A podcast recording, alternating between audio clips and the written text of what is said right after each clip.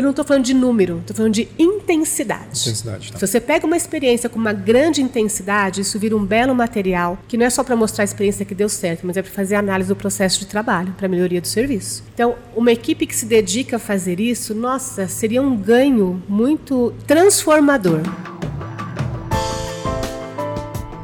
Trabalhar a comunicação com a equipe médica, para mim, é um grande desafio. E hoje a gente tem esse desafio dentro da Santa Casa.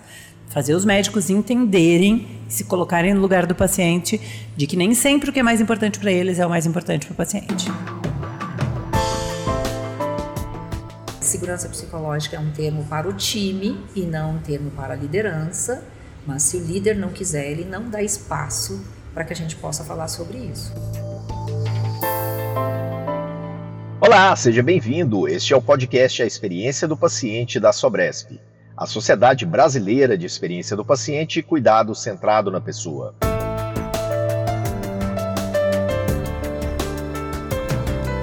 O episódio de hoje é o segundo capítulo sobre a experiência humana na rede pública do Sistema Único de Saúde, que foi tema do primeiro Congresso Brasileiro da Sobresp. Trabalhamos esses dois episódios especiais com o objetivo de impactar você que esteve conosco presencial ou virtualmente durante aqueles dois dias no Instituto Sírio-Libanês em São Paulo. E, é claro, também para você que não conseguiu participar do evento. Assim como no primeiro episódio, neste a gente trouxe depoimentos bastante valiosos que vão te guiar por este tema tão fundamental para a sociedade brasileira. A Sobresp fez conversas muito relevantes durante o evento e neste mês de dezembro, para fechar o ano de 2023, este episódio e o que foi ao ar no dia 14 de dezembro trouxeram o calor do Congresso para o seu tocador de podcast preferido. Falamos com três profissionais incríveis. Começamos com a Cristiane Marchiori, fonoaudióloga com mestrado e doutorado em saúde pública, que trabalha na Secretaria de Saúde do Estado de São Paulo no núcleo gestor de humanização. Seguimos com ninguém menos que Gisele Nader Bastos, médica de família e comunidade, estudiosa e referência importantíssima em geração de valor em saúde. Atualmente professora associada de Ciências de Saúde da Universidade Federal de Porto Alegre e diretora técnica da Santa Casa de Porto Alegre. E finalizamos com Kátia Magni, criadora da Triap Talentos, top ser humano, mentora de liderança e carreira, executiva de gente e gestão, palestrante, assessment de cultura e professora na FGV. E para começar logo o episódio de hoje, eu queria falar com você que ouve a gente pelo Spotify. Na enquete de hoje, a gente quer saber o que você considera mais importante para melhorar a experiência do paciente. A gente aguarda o seu voto, ok? E então, está preparado para esse capítulo que encerra o compilado sobre o primeiro Congresso Brasileiro da Sobresp? Então vem comigo. Eu sou Túlio Fonseca e é um prazer estar com você nesse episódio.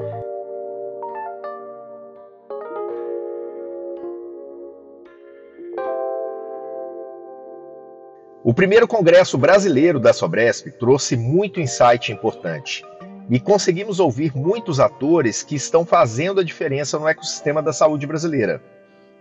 E começamos hoje trazendo para você trechos de conversa que tivemos com representantes de empresas parceiras que eu consegui entrevistar durante o congresso.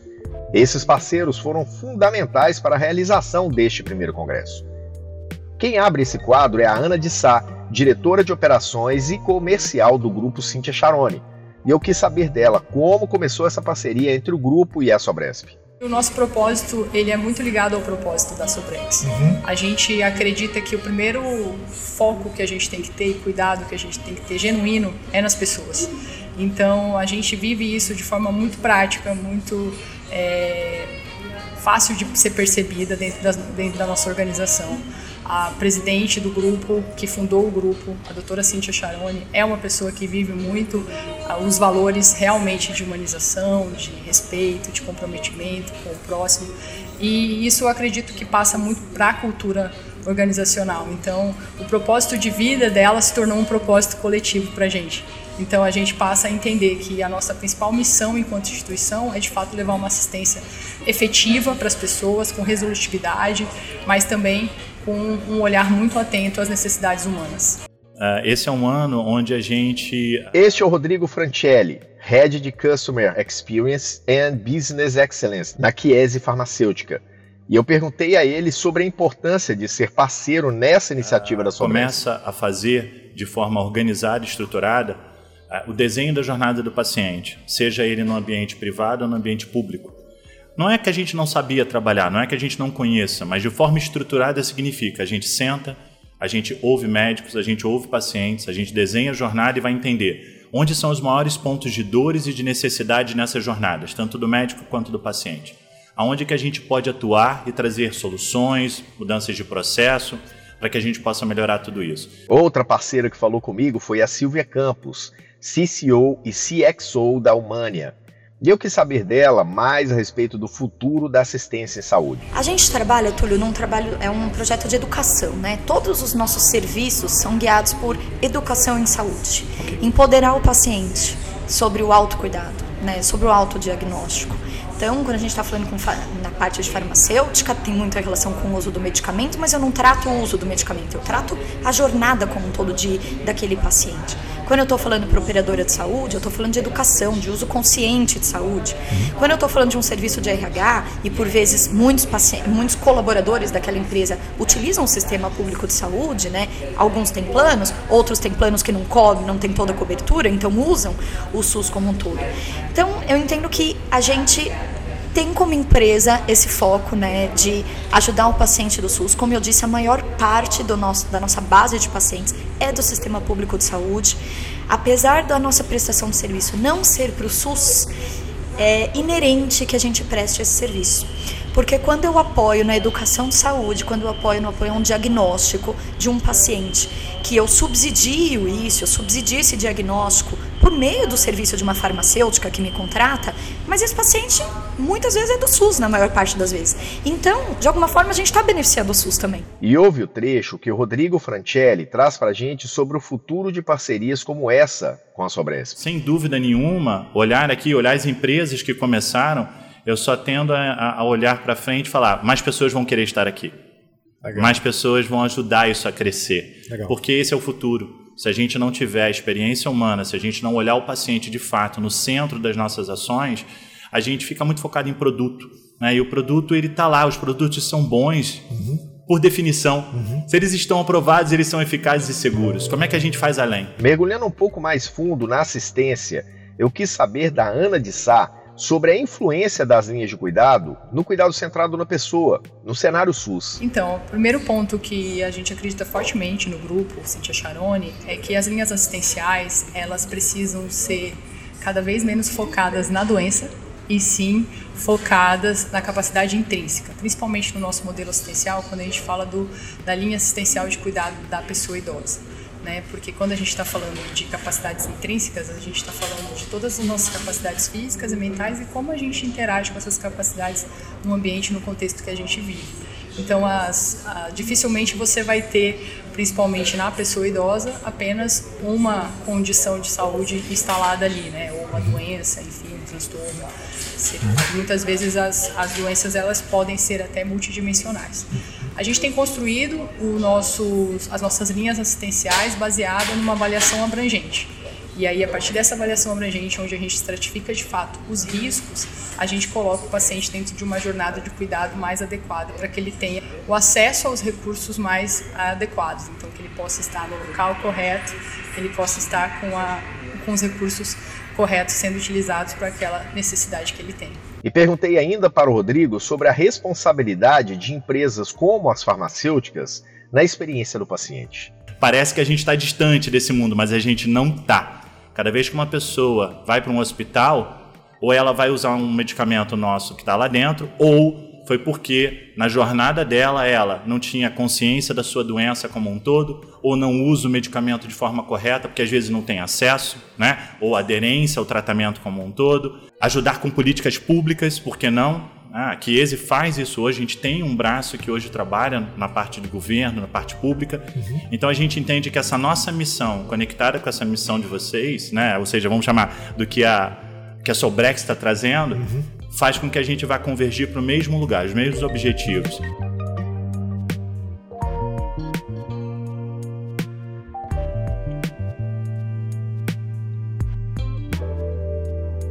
E agora a gente segue em diante trazendo palestrantes que estrelaram o Congresso Brasileiro da Sobresp. Se você já ouviu o 15º episódio deste podcast, já sabe, né? A gente entrevistou alguns dos nomes que estavam no congresso e fizemos alguns recortes deste material para construir um podcast diferenciado para você. Como eu fiz as entrevistas literalmente no meio do congresso, ao fundo você vai ouvir uns sons que eram do evento, dos participantes, dos equipamentos, enfim, de tudo o que estava acontecendo no momento da entrevista. É que a gente quis levar você para dentro do evento. Começamos com a Cristiane Marchiori Pereira, que falou no congresso sobre a cultura organizacional com foco na humanização e na experiência do paciente e as políticas públicas de humanização. Bom, vamos começar. Ah, como a cultura organizacional pode ser um agente transformador na busca por uma experiência mais humanizada no ambiente de saúde público? E quais os principais desafios e oportunidades? É, a gente aposta, né, porque nada a gente garante, mas é, é uma aposta de que é, a política de humanização, e não só a política de humanização, mas junto com outras políticas é, públicas de saúde, elas podem de fato ser indutoras e transformadoras dos modos de fazer gestão e dos modos de cuidar das pessoas no SUS. É, e ela não se dá aleatoriamente, elas precisam ser induzidas uhum. e induzidas por políticas que não são modelos prontos e programados, mas são princípios, diretrizes, dispositivos que nos dão pistas por onde caminhar e o que, que a gente dá mais ênfase. Então, é, e ela pode ser transformadora. Aliás, o humano é sempre transformável, sim, né? Então sim. a gente passa por mudanças na vida o tempo inteiro. A vida está em movimento, ela está em produção. A, a gente não tem um estado puro, né, do humano. Então a gente está sempre aberto a transformações. É, só que quando a gente tem uma política que induz mais a isso, é, facilita. E eu acho que o SUS tá em, é uma obra aberta, está em franca produção, e quanto mais a gente puder é, trazer isso para o debate, é, conversar com as pessoas, fazer discussões, trazer para o coletivo, o SUS não se faz sozinho. Então, quanto mais a gente puder, tiver espaços é, colegiados que trabalhem essas questões e as políticas, a gente talvez tenha mais chances de nos transformarmos. É, a gente, profissional de saúde em geral, é muito arrogante, né? A gente acha que a gente cuida do outro e o outro tem que nos obedecer. E não é bem assim que funciona. Então, aprende também com os usuários e a gente também se transforma. Eu acho que a política de humanização nos ajuda um pouco a fazer isso. O, dos desafios, eu acho que assim, acho que um desafio importante é sustentar o SUS. É, o quanto que a gente tem essa política, que é um enfrentamento não só de promover saúde, mas de enfrentamento da nossa desigualdade social no país. Então, o SUS faz isso, ele é uma política de direito para todos, todas e todes. Uhum. Então, o quanto que essa política, a gente sustentá-la, ela é fundamental. Outra coisa é sustentar a própria política de humanização, que é da onde eu falo. E o terceiro desafio é a gente aprender sobre a experiência humana, né? Como a gente recolhe a experiência humana. E como a gente recolhe e mais, como a gente analisa e faz uma análise crítica disso que a gente recolhe. E o que a gente recolhe é sempre um pedaço, nunca é a verdade toda. Então já é difícil fazer esse recolhimento. Sim. Mas eu acho que é, uma, é um desafio para a gente aprender. A gente tem modelos, até de outros países, é, que são métricas padronizadas de como é que a gente mede se a experiência humana do paciente está boa, está mais ou menos ou está ruim. Sim. Mas eu acredito, e essa é a minha aposta aqui, que isso é um pedaço da experiência humana. Ela não é toda experiência. E o nosso desafio maior é aprender a recolher a alma do paciente que não está em pesquisa, não está é, em porcentagem. E aí acho que isso que eu tentei trazer um pouco hoje. E que essas duas coisas têm que andar juntas. A gente não pode ficar satisfeito só com o, o quante. A gente tem que trazer a questão intensa do que foi a vivência do paciente é, naquela assistência. E acho que isso é um exercício. A gente não sabe fazer isso muito bem. A gente tem que exercitar. Acho que esse é um grande desafio que o Congresso tem colocado aqui para a gente, pelo menos para mim, e pensando a humanização no Estado. A gente fez alguns exercícios disso, mas são exercícios. Acho que a gente precisa. Eu não acho que tem que ter um modelo, porque a gente precisa exercitar e trazer as experiências e aí fazer análise disso. Antes de eu entrar na segunda pergunta, inclusive, eu queria aproveitar uma coisa que você falou. O SUS é um, é um cenário complexo. Talvez a gente possa falar até de um ser vivo, tá? em constante mutação e tudo mais.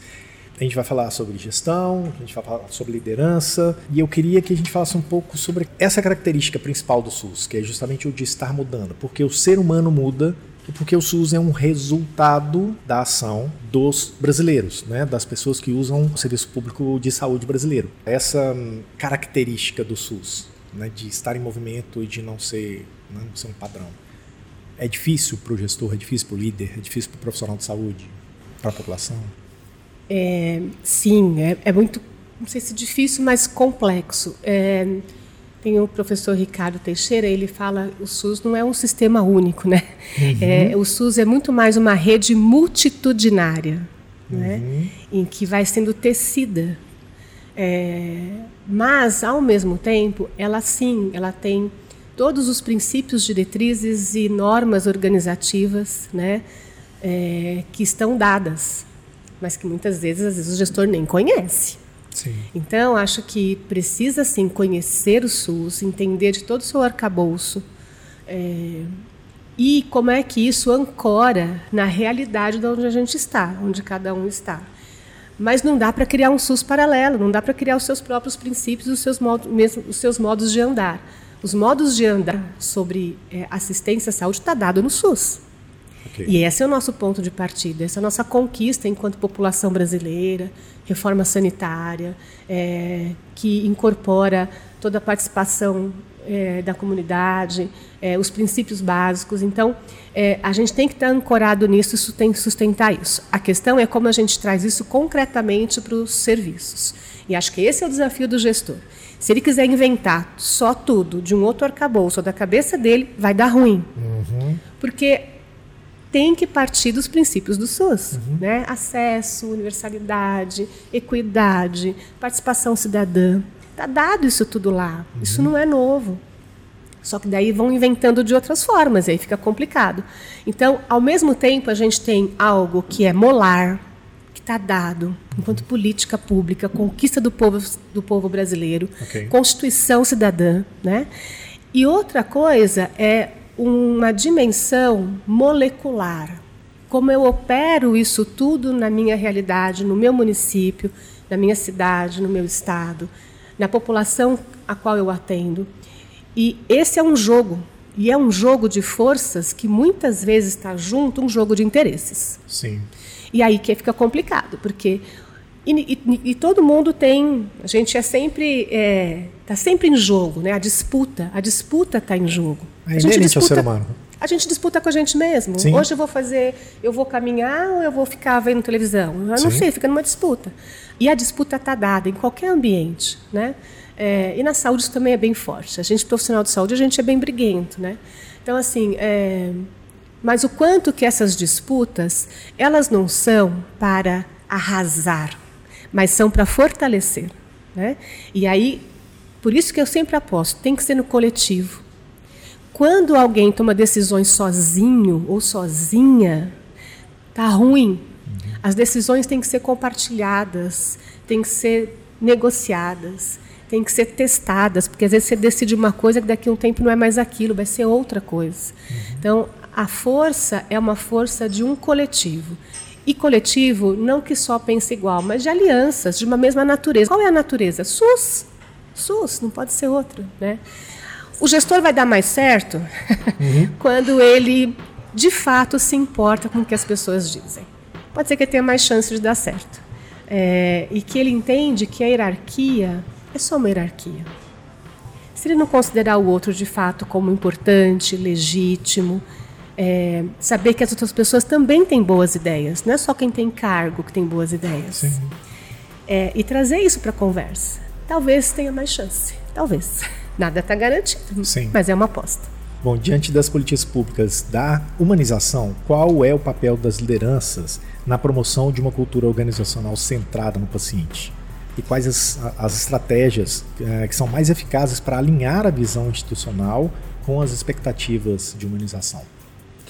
É, então, a gente tem também aí uma, uma questão que, assim, é, uma coisa é a hierarquia formal da instituição, né, organograma. com seus cargos. Ok. Outra coisa são lideranças. Às vezes uma coisa não está no mesmo lugar que a outra. Às vezes você tem uma pessoa que tem um cargo, mas ela não tem uma liderança que de fato convoque as pessoas. É, mais independente dessa pessoa que tem um cargo ser um líder, acho que tem que exercitar essa liderança. Porque a gente não nasce sendo líder, você exercita. E eu acho que a grande questão das lideranças é, primeiro, saber, de fato, reconhecer que não é só a liderança que tem boas ideias. E eu acho que a, a maior força da liderança é ela ter estratégias que favoreçam e que dão passagem para a criatividade humana, que crie espaços, que crie maneiras para que as equipes consigam criar, inventar, inovar e que apoie isso. Claro, também a partir de valores, de políticas, não é qualquer coisa que vale, né? Acho que a liderança ela tem uma coisa assim, dar voz, analisar e o que dá relevo e o que você não dá relevo. Outra coisa, outra estratégia, tem que andar junto. Não se faz gestão olhando pelo binóculo, não se faz gestão olhando pelo telescópio lá para quem está operando. É ir junto, é fazer junto, é conhecer os processos, é andar junto. Um bom líder é aquele que anda e não fica só na sua sala, uhum. atrás de uma mesa, olhando os dados dentro de um computador. É aquele que percorre, que anda, que sai da sua cadeira, que levanta, que promove espaços de conversa. Essa é uma boa estratégia. O líder tem que andar e fazer análise crítica. Porque a hora que a gente senta para fazer a análise crítica conjunta, a gente tem boas ideias, a gente cria, a gente inventa, a gente muda o processo de trabalho. Isso aqui não está funcionando, então vamos fazer de outro jeito. Como é que vocês acham que tem que ser feito? Vamos mudar. E como as instituições de saúde podem superar resistências culturais e implementar efetivamente práticas humanizadas, considerando a diversidade de contextos dentro do SUS? A gente tem aprendido na humanização lá na SESC, assim, é, a gente vai convidando quem está topando naquela hora. Depois, é, a, às vezes aquela, aquele movimento vai criando um corpo que quem está resistindo no princípio, depois vira e olha, olha, nossa, não é que esse negócio pode ser que seja interessante, vou me aproximar. Então, é, é, romper resistências não pode ser a força. Então, acho que as resistências sempre, sempre vão ter. Você nunca vai ter 100% da sua, do seu grupo, dos seus trabalhadores pensando igual com você, participando junto. Não vai. Então, não tenha essa ilusão uhum. ou esse romantismo. Sim. Não tem romantismo nisso. Tem Sim. muito trabalho, muita uhum. conversa, muito convite. E aí você vai criando, a gente sempre fala na humanização que você trabalha pela potência e não pela falta. Porque o povo da falta, ou ah, céus, ó oh, dor, ó oh, azar, isso não vai funcionar, deixa lá, deixa lá, vai convidando. Pode ser que isso vá mexendo, vá mexendo. E daqui um pouco essa pessoa está junto, ela vai vindo junto, ela vai trazendo suas ideias. Então, eu sempre acho interessante ter resistência, eu acho, porque é isso. E o paciente faz isso muito com a gente, né? O paciente nos testa, ele é resistente, ele não adere. Olha, só para a gente não adere, né? Uhum. Aí culpa o paciente, não sei o que lá. Por que será? Vamos tentar entender por quê. Então, também olhar para esse que não adere, perguntando por quê, também entra no processo. Porque não é só falar que aquele povo é o povo do contra. Não adianta, você vai criar mais é, dualidade. Mas é apostar na potência. O que estão fazendo que dá? Vamos experimentar? E a outra forma que eu acho que é uma estratégia bastante interessante é dar visibilidade e visibilidade para as boas experiências. E quando eu falo boa, não é boa porque ela é exitosa, a gente também não gosta dessa palavra. Sim. Às vezes a experiência pode ter dado muito ruim, mas a gente aprendeu tanto com aquilo que tem que dizer. Ok, positivo. É. Então, muito mais do que o fim da experiência, é o caminho da experiência. Quando a gente faz alguma coisa que vai dando movimento, tem o pessoal do contra, da resistência, mas tem os que estão topando, vamos fazendo.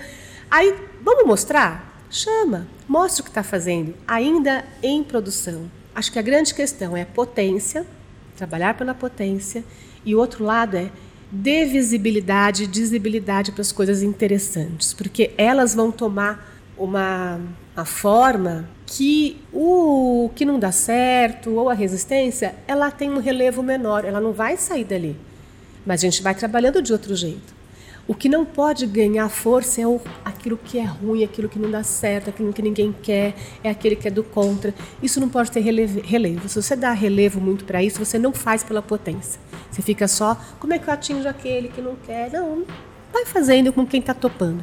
É quase a gente criar uma rede de alianças, de aliados. Sim. E aliados em quê? Na natureza do SUS.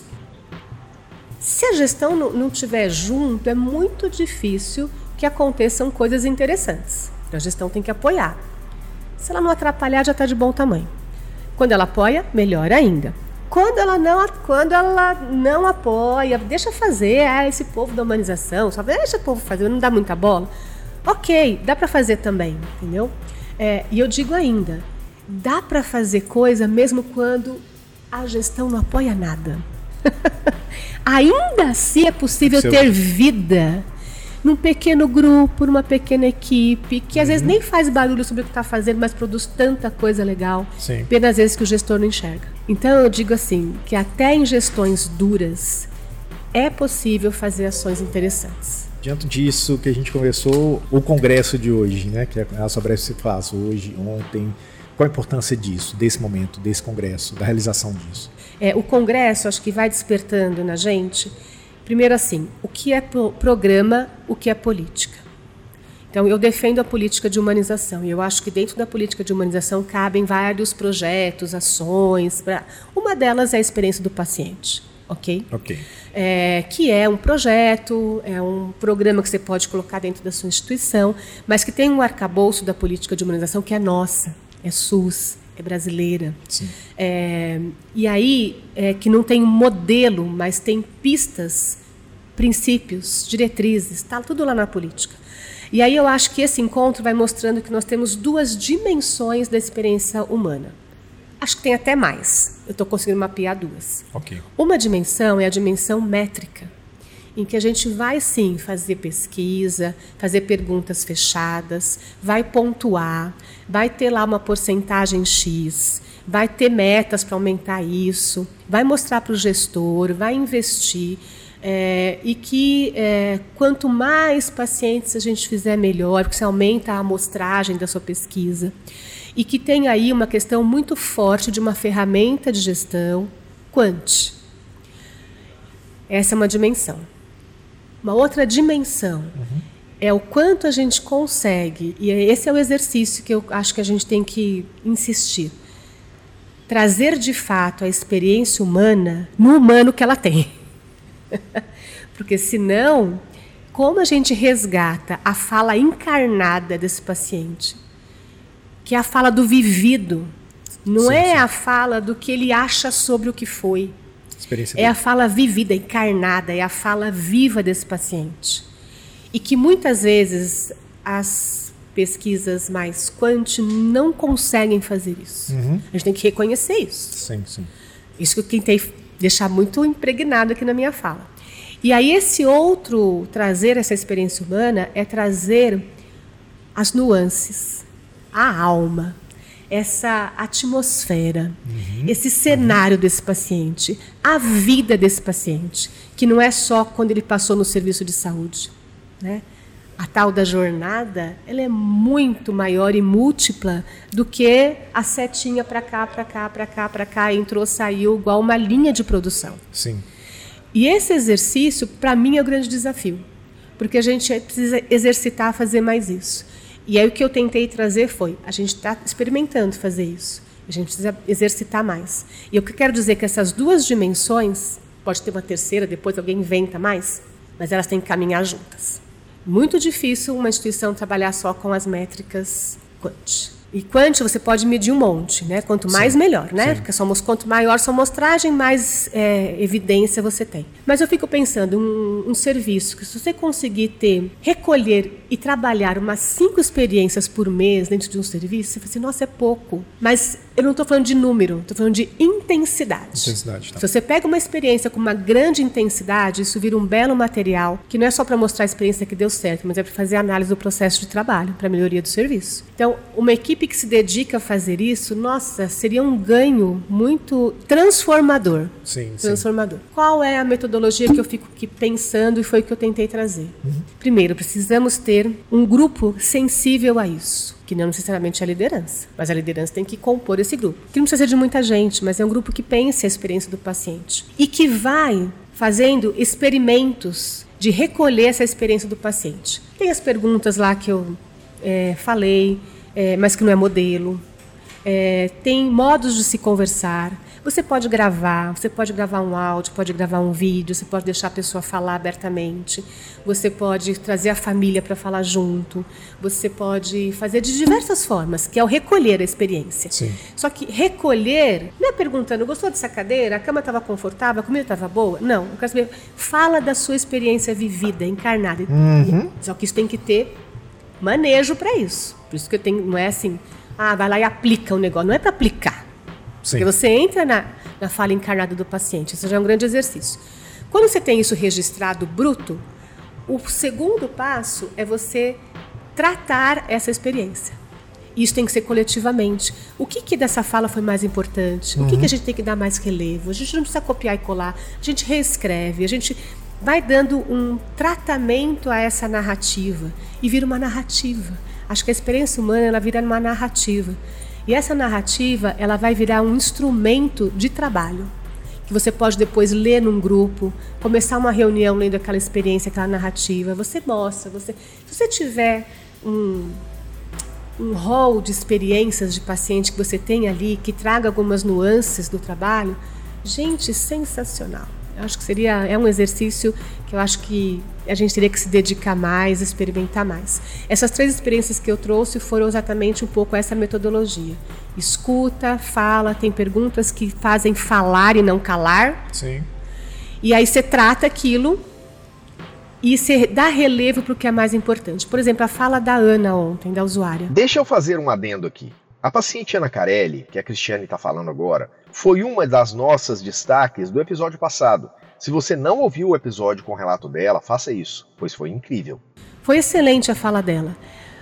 Se eu tivesse que escrever a fala dela, sabe aonde que eu ia dar mais relevo para a fala dela? Quando ela diz que ela vai para a consulta num médico que ela já tem um vínculo e ela percebe que ele não está bem, porque ele também é humano. E ela fala: tá bom, agora ela, ela vira o papel para ela, a caneta e fala assim: então, o que está acontecendo com você hoje? Você não está bem? A gente vai inverter hoje os papéis. Ela fala isso quase com medo de falar. Sim. E eu diria: essa é o ponto-chave do seu relato. Porque a hora que você inverte os papéis, inverte o poder né, do profissional de saúde, essa inversão é sensacional, porque ela, ela é transformadora. O paciente, para fazer isso, tem que estar ali, olha. É transformador para ele. É, Imagina o médico quando ela faz isso. Agora vira, fala você que você não está bem hoje. É. E aí, me conta. Cara, você inverte a lógica. Então, se a experiência humana não for para inverter as nossas lógicas entranhadas, para pouco serve. Para pouco serve. Então, acho que é, a experiência dela, quando ela contou isso, foi fantástico. E aí eu volto a dizer do livro da Júlia Rocha, porque quando ela vai dizendo, ela tem 70, são 75 histórias que ela conta no livro. Todas elas são transformadoras. Do paciente e dela. Então, é, claro que ela faz de um jeito X, enfim, mas Sim. vale a pena dar uma olhada. Acho que o desafio é esse, a gente também se colocar como humano nessa história, Uhum. né? Humanos não como humanos. detentores do saber, Sim. altamente Sim, endeusados pela ciência sim, sim. e achando que a gente vai controlar a vida do outro. Quando a gente sai um pouco disso, a gente talvez tenha mais chances de praticar a experiência humana. E aí, parabéns pelo congresso, parabéns pelo tema. Acho que a gente tem que andar junto aí, somar forças, mas a gente precisa criar um jeito nosso de fazer isso. Bom, a gente vai para um break rapidinho e volta já. No segundo bloco, a gente fala com a Gisele Nader Bastos e a Kátia Magni. Sai daí, hein?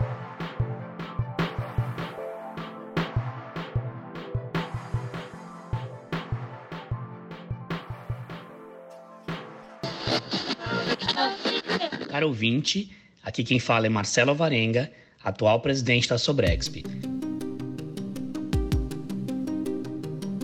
Quero aproveitar o intervalo desse episódio para expressar nossa imensa gratidão a todos os envolvidos na realização do primeiro Congresso Brasileiro da Sobrexp. Esse evento só se tornou possível graças ao comprometimento e apoio de muitas mãos dedicadas. Gostaria de estender um agradecimento especial aos nossos patrocinadores, verdadeiros parceiros que não apenas apoiam financeiramente, mas compartilham conosco a visão de que a experiência humana na saúde é fundamental.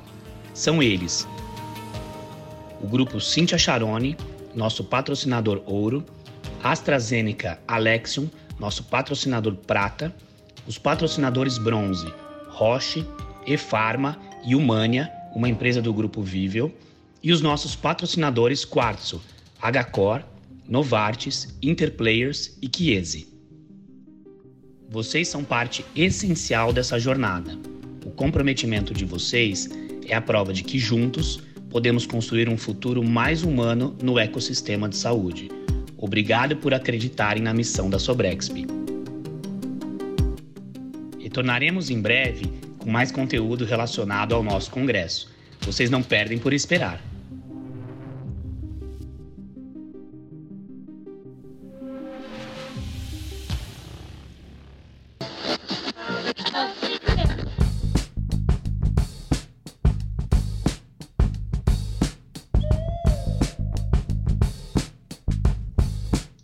Estamos de volta para compartilhar com você a conversa com a Gisele Nader Bastos.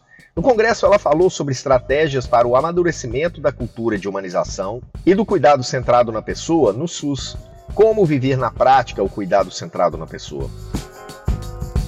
Eu já havia realizado um podcast incrível com a Gisele e agora, pela Sobresp, tive a oportunidade de conversar com ela presencialmente durante o evento. Bora voltar lá para o congresso comigo? Bom, Gisele, muito bacana te encontrar aqui de novo. De novo. Podcast de novo, né? A gente. É, eventos como esse é, é, sempre interessante que a gente encontra né, e aprende demais com, com tudo que está acontecendo. E aí, muito legal te encontrar de novo aqui. Queria começar o seguinte: ah, na prática, no dia a dia, como os profissionais de saúde podem vivenciar o cuidado centrado na pessoa, considerando as demandas e a alta demanda de atendimento no SUS? Perfeito. Túlio, maravilhoso estar aqui contigo de novo. Primeira vez online, agora oh, presencial. Yes, yes. Maravilha, maravilha, muito bom. É, te dizer que essa é uma pergunta bem complexa, né? Porque as demandas elas tendem a nos atropelar. E hoje a gente tem, para além de todas as demandas assistenciais, dos protocolos, das evidências, a gente tem ainda muitas questões de registro. As pessoas estão preocupadas em se defender do ponto de vista assistencial quando acontece algum processo jurídico, mas também tem todos os registros para obtenção de certificações, para as qualificações e que nós fazemos como diretores dos hospitais essa exigência, né? Então, para além de todo o trabalho assistencial e trabalho burocrático, a gente ainda olha e diz assim, gente, vocês precisam olhar para essa pessoa e para essa família. Sim. E muitas vezes isso realmente fica relegado a um segundo plano. Então, é, o que a gente tem feito é tentar capacitar as pessoas para que elas entendam o quanto é importante a gente se colocar no lugar do outro e verdadeiramente trabalhar o que é empatia, né? Conseguir mostrar para eles que se você estivesse doente, como você queria ser tratado. Se fosse um familiar seu, como que você gostaria de ser tratado. Então, os treinamentos têm sido exaustivos, em especial na Santa Casa. A gente tem feito um projeto de treinamentos muito grande, onde no ano passado nós treinamos mais de 6 mil colaboradores e este ano já estamos aí beirando os 4 mil, porque nós repetimos esses treinamentos. No início foi um treinamento bastante amplo, falando sobre a experiência do paciente e a experiência humana. Okay. E este ano a gente está segmentando. Então eu pego lá toda a área administrativa, toda a área de técnicos em enfermagem, higienização, hotelaria, e a gente está segmentando para que eles consigam entender como que eles vão fazer isso na beira do leito. Como que isso vai se efetivamente se transformar em ação? Uhum. Bom, para o pessoal que está ouvindo a gente de outros lugares do Brasil, faz um raio-x para mim. O que é a Santa Casa de Porto Alegre? Uau, a Santa Casa de Porto Alegre é a cidade da saúde. Então. a Santa Casa é uma instituição que tem 220 anos, Legal. uma instituição filantrópica, 70% dos nossos atendimentos são para o Sistema Único de Saúde e nós temos oito hospitais, todos eles localizados no mesmo quarteirão.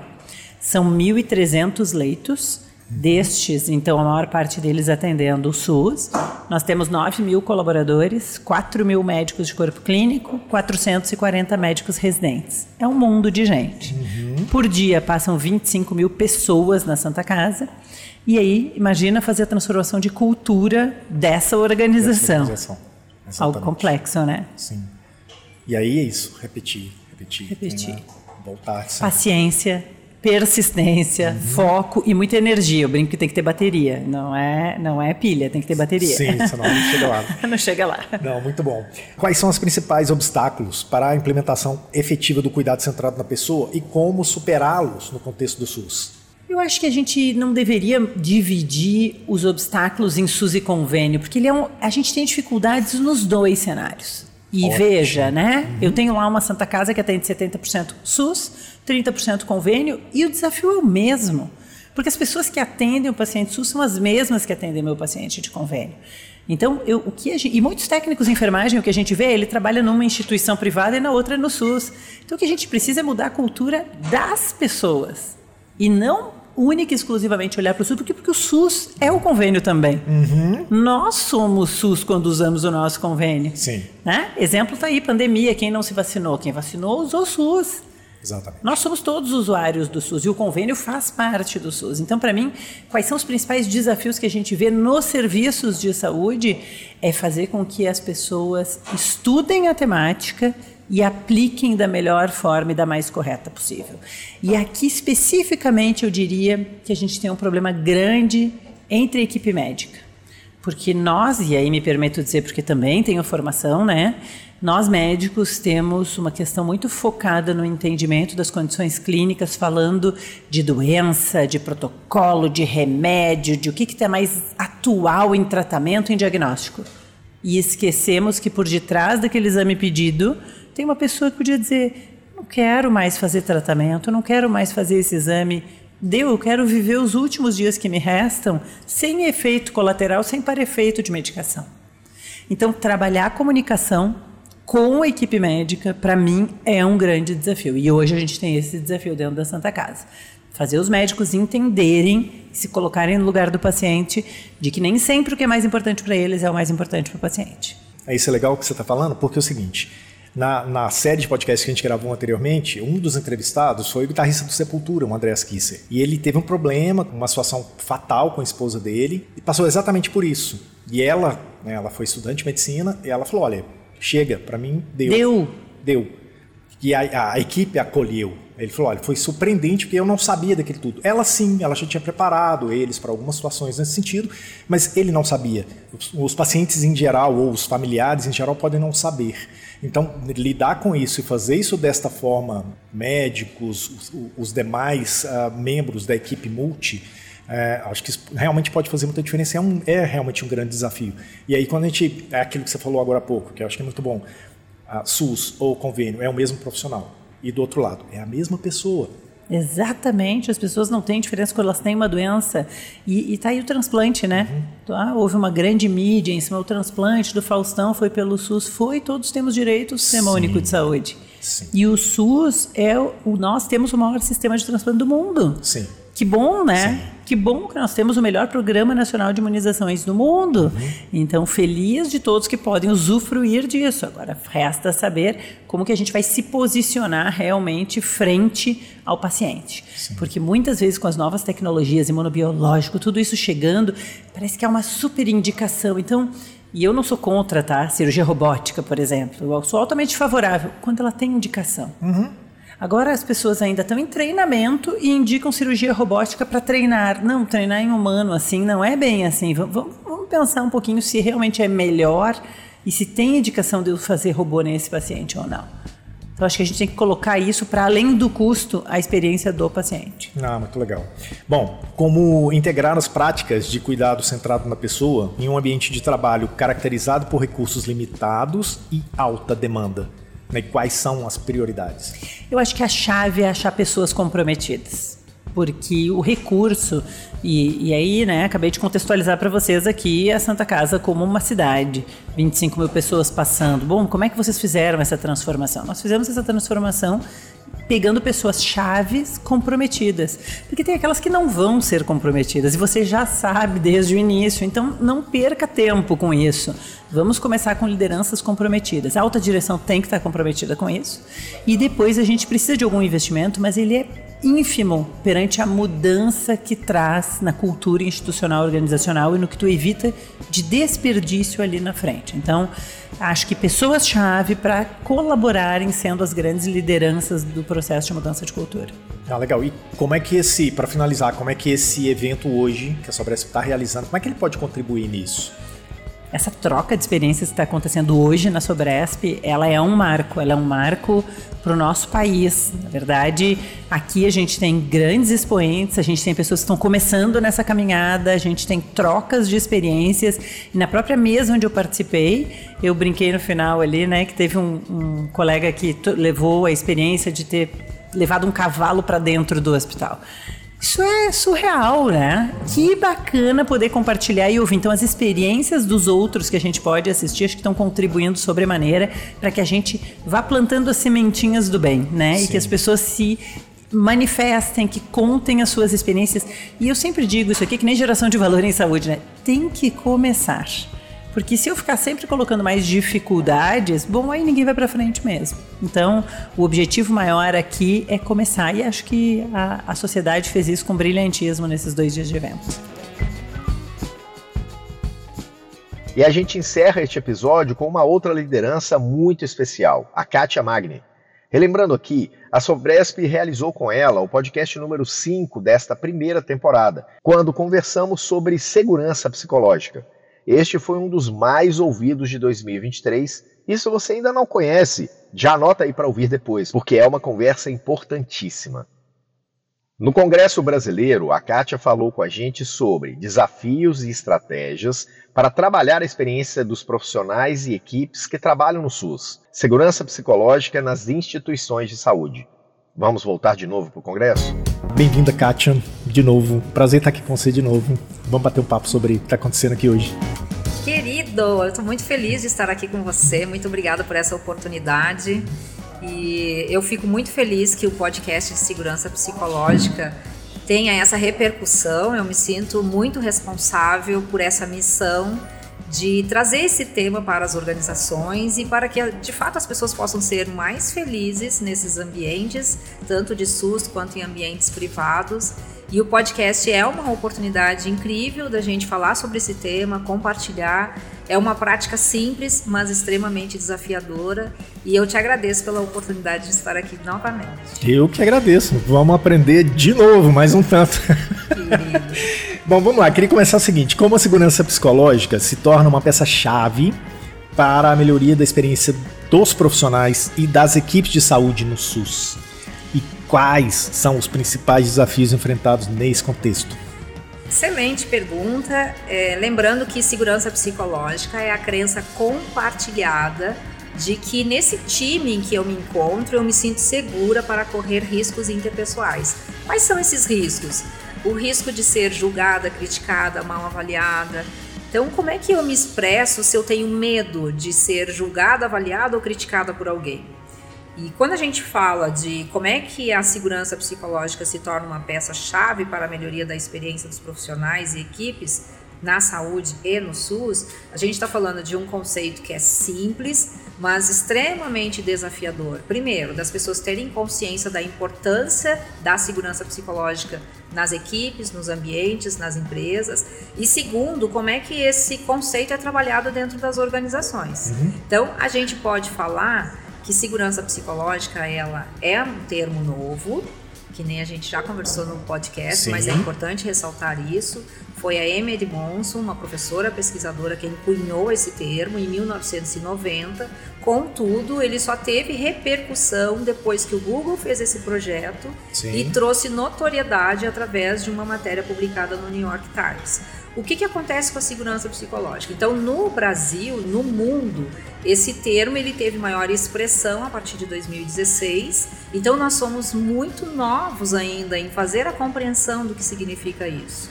E aí nós estamos num papel disseminador deste conteúdo, deste conceito e desta prática. O que, que acontece? É, uma vez que a gente consiga sensibilizar as empresas, as equipes, principalmente no SUS, a gente está falando, porque como ele é um, um termo que garante que a equipe que tem a segurança psicológica tenha maior performance, a gente está falando que é extremamente necessário para o SUS, que as equipes tenham segurança psicológica para que possam fazer seus atendimentos com qualidade, para que o paciente possa ter uma boa assistência, mas que o profissional seja feliz fazendo esse cuidado. E isso é fácil. Qual é o desafio? O desafio é que quando a gente começa a trazer para a consciência esse conceito, ele torna-se público, as pessoas falam muito sobre eles, então ele passa a ser uma ideia e o desafio é torná-lo uma ação. Esse é o grande desafio. Como é que eu faço a segurança psicológica deixar de ser uma ideia e passe a ser uma ação? Eu já fico muito feliz quando eu escuto CEOs de hospitais falando sobre segurança psicológica, por mais que não se tenha ainda muita clareza do que se está falando, qual é a mensagem que tem por trás disso, pelo menos já está fazendo parte de alguns discursos, de algumas missões, de alguns documentos, de guias de colaboradores, e isso é muito importante para nós. Mas como é que a gente torna isso uma prática? Falando sobre isso. É assim que a gente traz esse conceito para a prática, né? E esse é o grande desafio hoje, que é primeiro é conscientizar as pessoas sobre o que é e como é que se faz, e segundo é de fato cada um se apropriar desse termo e utilizar nas suas equipes. Bom, a gente está falando aqui então de lideranças e do sinal que essa liderança envia. A gente já falou algumas coisas com alguns convidados nossos agora recentes sobre isso. E, a gente vê que é um grande problema da liderança, de às vezes estar tá focada de maneira errada, de às vezes compreender aquele processo de maneira errada. E o fato de a gente falar aqui que isso é um problema, isso é uma situação negativa ou é mais oportunidade? Às vezes para o profissional, às vezes para a instituição, às vezes para o serviço. Eu sei que você trabalha com isso todo dia. Como é que é isso? Eu vejo que é uma grande oportunidade e eu já fico feliz de escutar no discurso das pessoas sobre segurança psicológica. Eu, eu fico, ai, que bom, esse conceito já está chegando em todos os lugares, é isso que a gente precisa, né? Primeiro a gente tem que entender, é assim como a experiência do paciente, porque é um modelo que traz uma sistemática de como que a gente pode melhorar a jornada da experiência do uhum. nosso paciente. Segurança psicológica, é, como é que as equipes podem ser mais felizes, produtivas naquele ambiente que possa gerar segurança psicológica. Então, o nosso desafio é, primeiro é a conscientização, o segundo é trazer um pouco mais para a prática, como é que eu experimento isso, né? Como é que a gente pode fazer? Existem formas muito simples e fáceis. A primeira, a nossa empresa, a minha empresa se chama Tria Talentos, a gente gosta, nosso diferencial é trabalhar as relações. Então, todos os trabalhos que nós fazemos é para que as relações nos ambientes possam ser mutuamente recíprocas. O que significa isso? Todo relacionamento tem que ser bom para mim e tem que ser bom para você. Quando que isso vai acontecer? Quando a gente falar sobre isso. E a gente só evolui nos ambientes de trabalho se a gente trouxer esse tema para as nossas conversas. Uhum. Pelo menos uma vez por mês, a gente poderia se colocar à disposição, como líder principalmente, porque é o líder que promove essa conversa, de dizer: olha, vamos falar sobre segurança psicológica. Primeiro a gente vai estudar o que, que é isso, o que significa segurança psicológica, e depois nós vamos fazer um trabalho prático. E o trabalho prático, quando chegar esse momento, poderia ser como é que a gente pode se sentir seguro nessa equipe? Quais são os comportamentos que nós, como colegas de trabalho, nós podemos promover para que cada integrante se sinta seguro para falar, para se expressar, para compartilhar erros? Lembrando que a Emmett Monson, quando ela descobriu esse termo, o que, que ela estava fazendo? Ela estava avaliando quais eram as equipes dentro de um hospital que conseguiam notificar erros. E ela percebeu que as equipes que mais notificavam erros eram as equipes que tinham melhores performances. E para ela ficou aquela dúvida: como que a melhor equipe é a que mais erra? E ela aprofundou os estudos quando ela percebeu que por que, que a equipe que mais tem performance mais notifica erro? Porque se sente mais segura psicologicamente. Uhum. Então os erros não são vistos como falhas, e sim como oportunidades de aprendizado. Ao mesmo tempo que a gente se sente seguro de compartilhar se a gente é, deu uma medicação errada, se a gente trouxe um procedimento que não foi apropriado para aquele paciente, se eu compartilho isso, eu tenho a oportunidade de corrigir rapidamente, de aprender e de tornar melhor o meu processo, então, não só de aprendizado, mas também de qualidade na segurança do paciente. Então, segurança psicológica, por que, que ela é tão desafiadora? Porque a gente precisa parar e falar sobre as nossas relações. E a gente tem medo. Medo de como é que eu vou dar conta das coisas que aparecerem aqui. Uhum. Qual que é o investimento de tempo que eu tenho que colocar uhum. para a gente falar sobre como é que nós funcionamos? Sim. Precisa muito? Mas se nós olharmos pra, para as nossas famílias, quando que as nossas famílias têm saúde de verdade? Quando a gente consegue falar abertamente sobre as nossas doenças de dentro da nossa casa. Né? Sobre as coisas que não estão boas. Como é que a gente corrige as coisas que não são boas. Sim. Quando é que um casamento dura bastante? Quando o casal consegue conversar sobre os seus desafios como casal. Aquilo que está bom e aquilo que não está bom. É dessa forma. muito bom, muito bom. Bom, ah, você pode compartilhar exemplos práticos de estratégias que promovem a segurança psicológica nas instituições de saúde? Com certeza, sim. Existem muitas formas da gente avaliar se existe segurança psicológica numa equipe. Se a gente perceber assim, é, antigamente até hoje, muito ainda, nós usamos as pesquisas de clima. Então ali a gente consegue perceber a resultados abaixo de 70, com certeza, são resultados de pesquisa de clima que trazem ali alguns indicativos de evolução de um grupo. Essa, esses pedidos que aparecem numa pesquisa de clima podem ser relacionados a uma liderança, assim como podem ser relacionados ao time.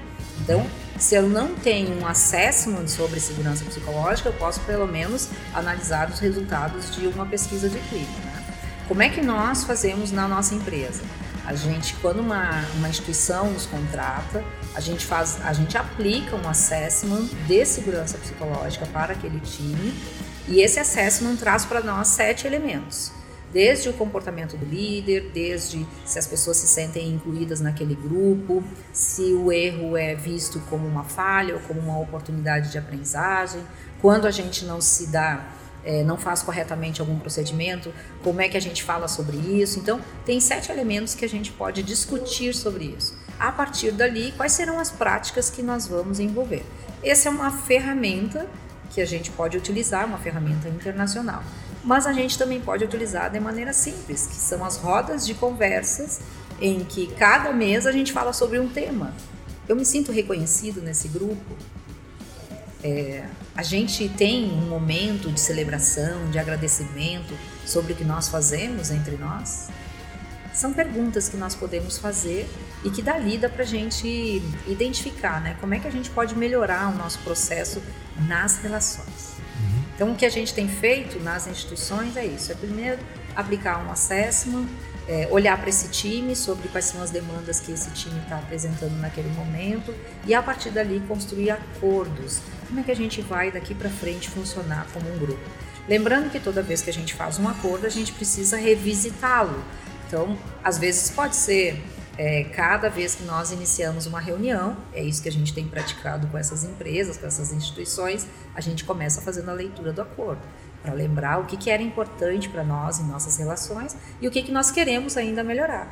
E o acordo ele pode ser revisto, então cada vez que eu faço a leitura de um acordo, se tiver uma sugestão de mudança, aquele é o momento da gente fazer essa discussão.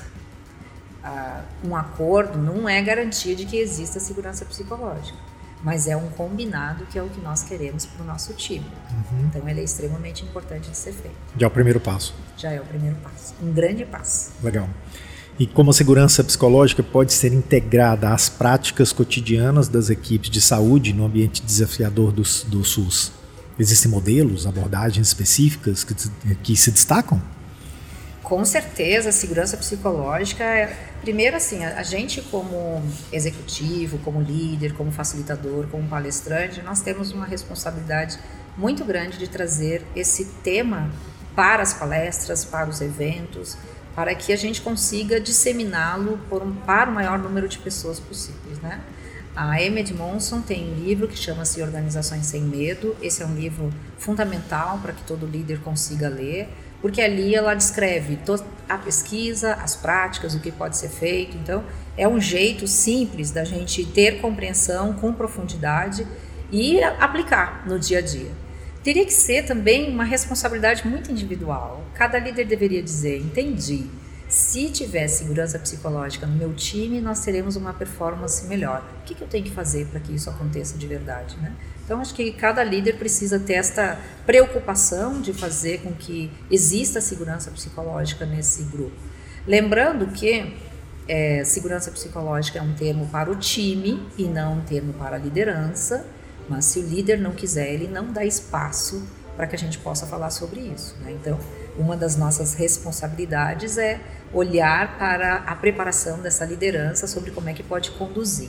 Eu estou muito feliz de estar aqui na Sobresp, porque é uma oportunidade de trazer esse assunto novamente, né?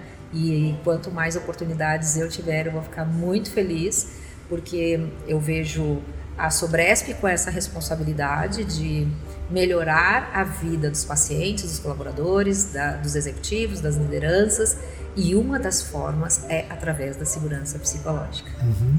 E aí, nisso que você está falando, uh, esse evento, né, esse congresso brasileiro, o primeiro congresso brasileiro da Sobresp, ele, ele atinge o objetivo que ele precisava? Qual que é o resumo final que você eu estou imensamente encantada com este congresso. Assim, eu participei do primeiro também, foi maravilhoso. E esse segundo trouxe também muitas pessoas especiais. Né? A gente acabou de ouvir a palestra da Gisele Nadler falando sobre a gestão na saúde na Santa Casa de Porto Alegre. Então é um orgulho para a gente ver uma profissional brilhante fazendo a diferença na área da saúde. E ouvimos também muitos outros profissionais que trouxeram a importância da escuta, a importância do acolhimento como atitudes muito simples que a gente pode fazer não só para o paciente, mas também para o nosso colaborador. Eu saio daqui muito preenchida de muitas informações, de muitos insights e com certeza segunda-feira vai ser o dia de começar a organizar tudo isso para colocar um pouco em prática também no meu dia a dia. É, eu quero agradecê-los pela oportunidade de estar aqui. Túlio, você é uma pessoa muito especial. Ah, que legal. Conduzindo esse podcast, me deixa super à vontade. E isso, é, eu gosto de dizer que segurança psicológica precisa ser é, um princípio para cada um de nós. Sim. Se a gente não sabe por onde começar, comece você por uhum. você. Sim. Né? Ou Sim. seja, seja você uma pessoa que promova a segurança psicológica nas suas relações, é, escutando o outro, permitindo que o outro fale, sem julgar o que o outro está trazendo, porque com certeza, se essa fala está presente, é porque tem uma necessidade que está ali que eu posso escutá-la para atendê-la da melhor maneira. Muito obrigada de coração por essa oportunidade, por esse momento. Parabéns pelo congresso a todos vocês que fizeram essa condução, essa organização, está maravilhoso. E chegamos ao fim do último episódio de 2023 do podcast A Experiência do Paciente. Esse foi o segundo capítulo sobre a experiência humana na rede pública do Sistema Único de Saúde, tema do primeiro Congresso Brasileiro da Sobresp. A gente quis levar até você o recado principal do evento mais importante do ano, a respeito da experiência do paciente. Hoje conversamos com as três incríveis Cristiane Marchiori, Gisele Nader Bastos e Kátia Magni. O podcast A Experiência do Paciente é uma produção da Map2B Planejamento Marketing e Negócios para a Sobresp. E como eu sei que você curtiu o episódio, eu vou pedir que você compartilhe com as pessoas que você conhece, com a sua rede, enfim, com quem você achar importante. E já aproveita para favoritar a gente no tocador onde você escuta o seu podcast. Agora um recado final para você que ouve a gente pelo Spotify. Aproveite para responder a enquete deste episódio. O que você considera mais importante para melhorar a experiência do paciente? Obrigado por hoje e a gente se vê no próximo episódio. Bye bye!